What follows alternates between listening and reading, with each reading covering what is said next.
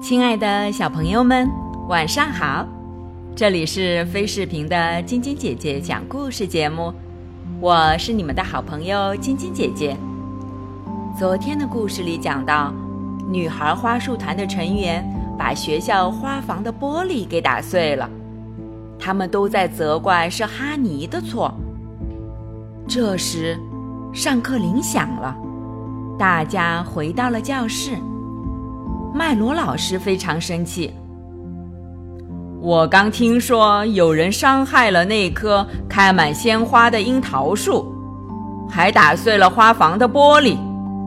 你们有谁知道这件事吗？同学们都不出声，尽管班里至少一半人都知道发生了什么。麦罗老师坚定地说：“我会对这件事彻查到底的。”如果让我知道是你们当中的谁干的，我会非常失望。现在我们开始上课。女孩花束团的成员们万万没想到，麦罗老师很快就从园丁贝迪那里知道了事情的全部经过。午休时间，老师把波比和女孩花束团的其他成员一起叫到了办公室。作为惩罚，他们再也不可以去那棵漂亮的樱桃树下玩了。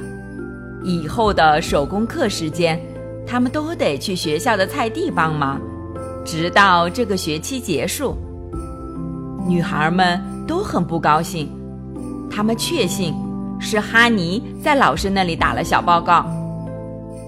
放学后，哈尼直奔蜜蜂茶馆。这一天。过得真糟糕啊！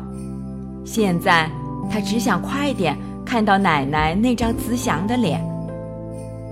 告状精，老师的小跟班，永远也别想加入女孩花束团。花束团的女孩们在哈尼身后指指点点。波比的心里乱糟糟的，他为哈尼感到难过，但他又不想被大家取绰号。他还想继续留在女孩花束团。想到这里，波比只好低下头，假装什么也没看见，加快脚步往家走。接下来的几天里，哈尼被这些女孩们取了许多绰号，他委屈的哭了。可女孩们反而更起劲了。哈尼怎么也想不明白。为什么波比不帮他，还和女孩花束团的成员们一起玩？直到有一天，波比看见哈尼孤零零地坐在操场上，看起来伤心极了。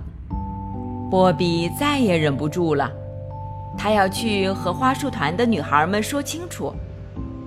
波比走到他们面前，大声说道：“你们不要再欺负哈尼了。”他并没有做错什么，他是我最好的朋友，我也不知道为什么要加入你们。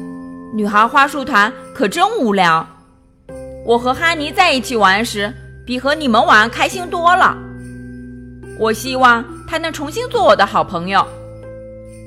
听到波比的话，女孩花束团的成员们感到很意外。米莫莎瞪着眼睛，生气地对波比说。你真没劲，你退出吧。退出就退出，波比愤愤地对女孩们说：“你们这些人都是小气鬼。”波比真诚地向哈尼道歉，并问他愿不愿意继续和自己做朋友。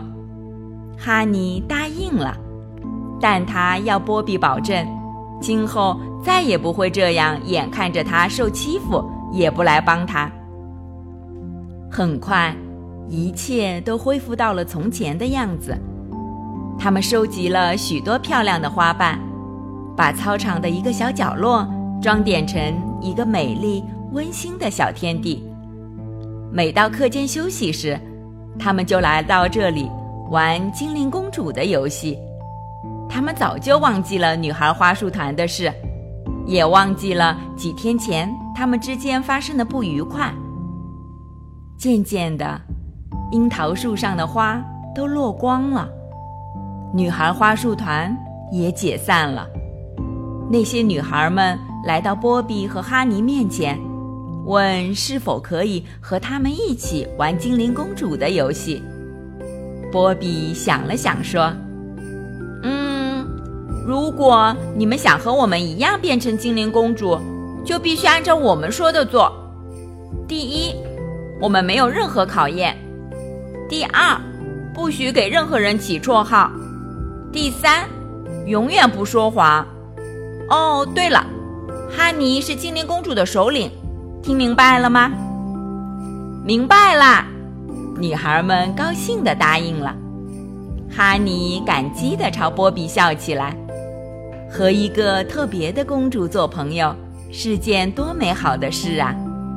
即使这个朋友并不能时时刻刻都那么完美，这也没什么大不了的。好了，小朋友们，《女孩花束团》这个故事就给你们讲到这儿啦。喜欢晶晶姐姐讲故事节目的朋友们，可以关注微信公众号“飞视频”。收看我们每天为小朋友们精心准备的视频节目，也可以通过喜马拉雅收听晶晶姐姐讲故事电台广播。